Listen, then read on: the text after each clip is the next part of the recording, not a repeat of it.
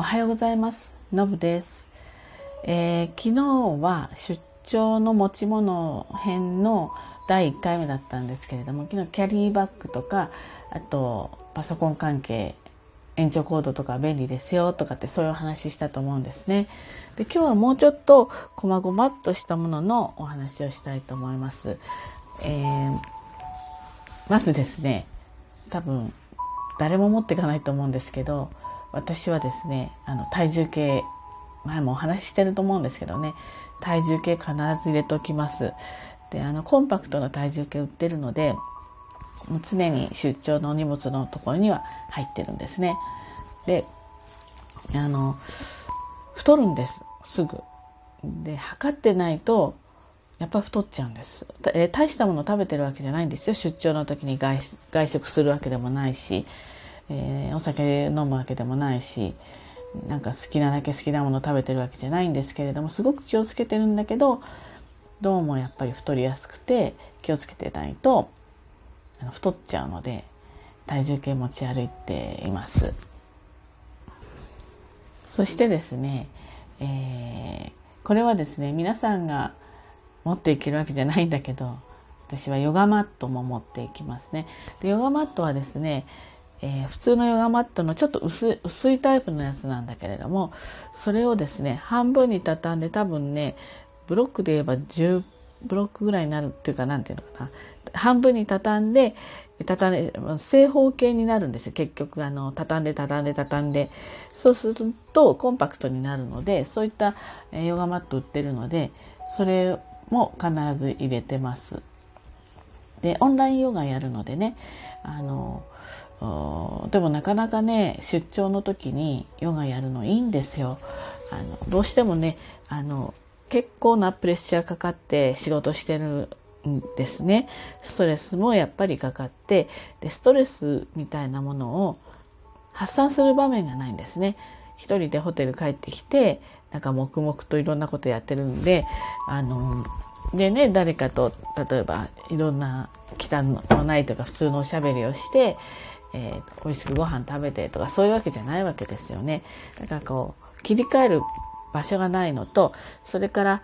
どうしても出張中は立ち仕事が多いので背中とか腰とかやっぱり張ってくるんですよね。それなんですけどこのヨガをやることによってあの結構回復するんです。そしてまあ仕事場ではねいろんな顔なじみの人はいるけれどもやっぱりそれはあくまでも仕事の人じゃないですか。であと一人でホテルに黙々と帰ってくるという感じなので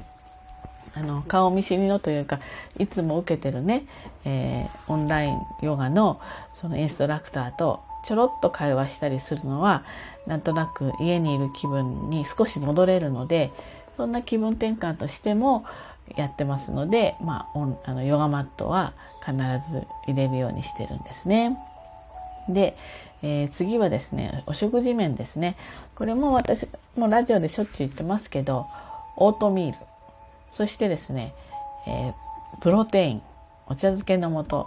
この辺りは必ず入れるようにしていてあとはですねタッパータッパーウェアみたいなのあるでしょ。あれの蛇腹式。要するに食べてキュッて縮めると小さくなるやつ。それと,、えーとプロテインのシェイカーですね。これは必ず入れてます。で朝はプロテイン。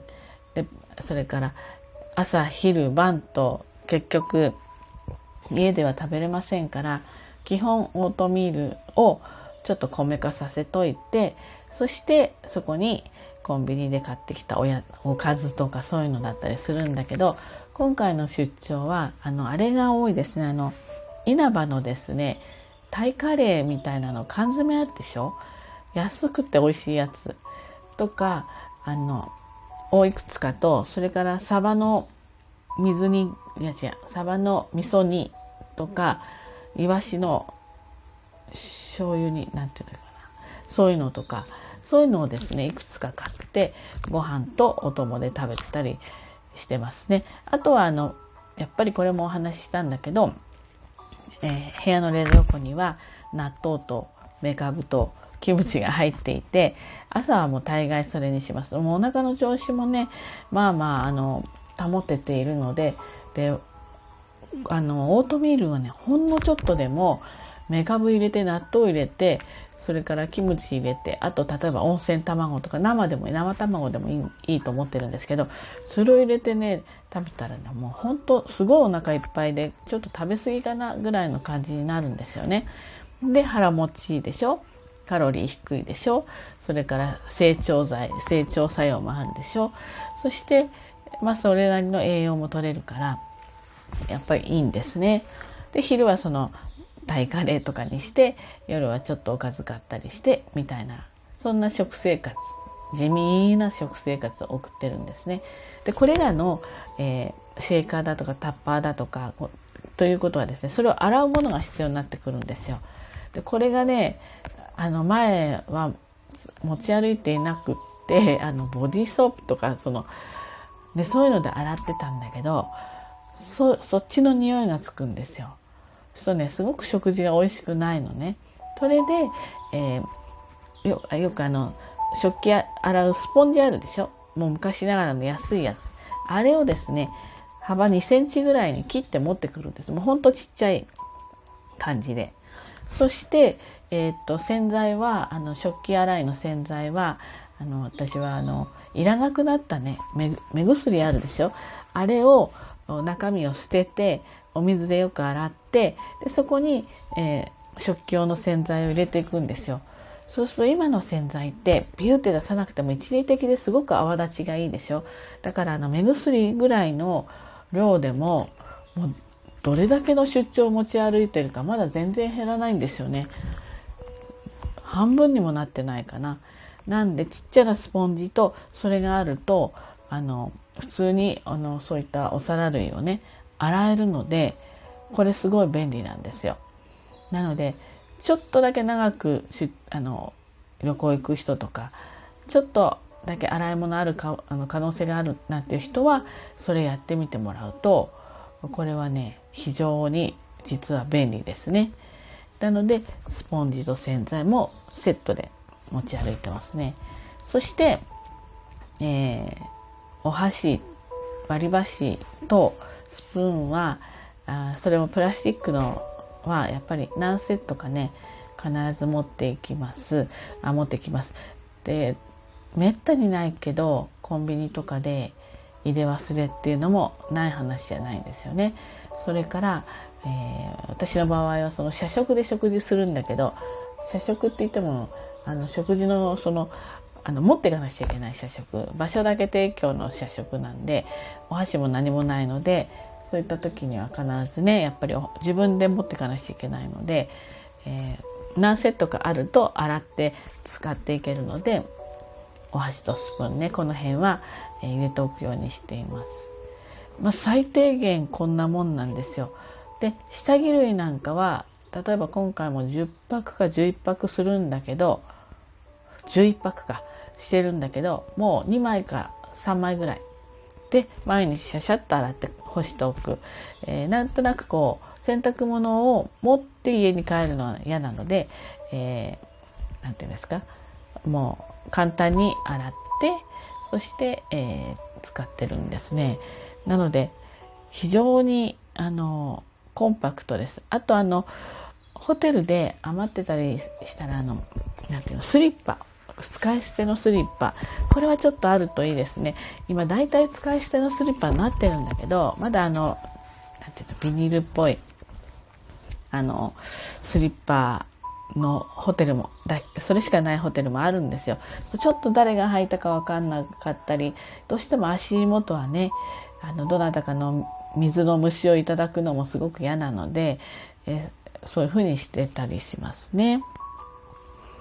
まあそんな感じでしょうかね。すごく特別なわけじゃないんだけれどもただあの長い出張だと荷物が増えそうでその荷物がすごくたくさんあるのもすご嫌なんですよね。なのであのコンパクトで何、えー、て言うんですかだけど不便がない。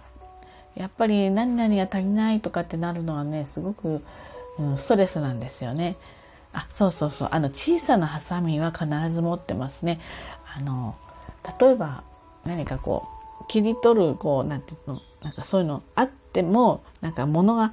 あのこう開けられない時あるでしょそんな時にやっぱり小さなハサミはねすごく便利なんでもうちょっともう何て言うんですかね本当に100均のやつ100均の小さなハサミは入れておくととっても便利じゃないかなというふうに思います。昔はねあのちょっとこう携帯用になるような小さななんか包丁みたいななんていうのそういうのも持ち歩いたことはあるんですよ。ちょっと果物食べたいなとかそういう時に使えるかななんて思ってだけど最近は持ち歩かないですね。で果物食べたかったらあのみかんとかねそういうふうにあの道具使わなくてもあの食べられるようなものを現地のスーパーでゲットしたりしてるので、えー、そう以前は持ち歩いてたけど今は持ち歩いておりません。はい、ということでねまあざっとありきたりな話かもしれないんですけれどもこの中からああとごめんなさい。傘。傘も必ず入れてます。で私の持ってる傘はねあの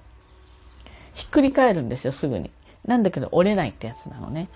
だからですごい軽いんです 30g とか 40g なんですよなのでこれ必ず入れておくようにしますねやっぱりいつ何時降ってくるか分かんないので、えー、入れておくようにしますなんか後から小出しでポロポロありますけれども何かね皆さんのご旅行とかそういう時のちょっとした参考に、ね、なったらいいかななんて思って今日はお話ししてみました。ということで、えー、私の出張族の持ち物はこんな状態です。ということで今日も一日頑張ってまいりましょう。じゃあね、バイバイ。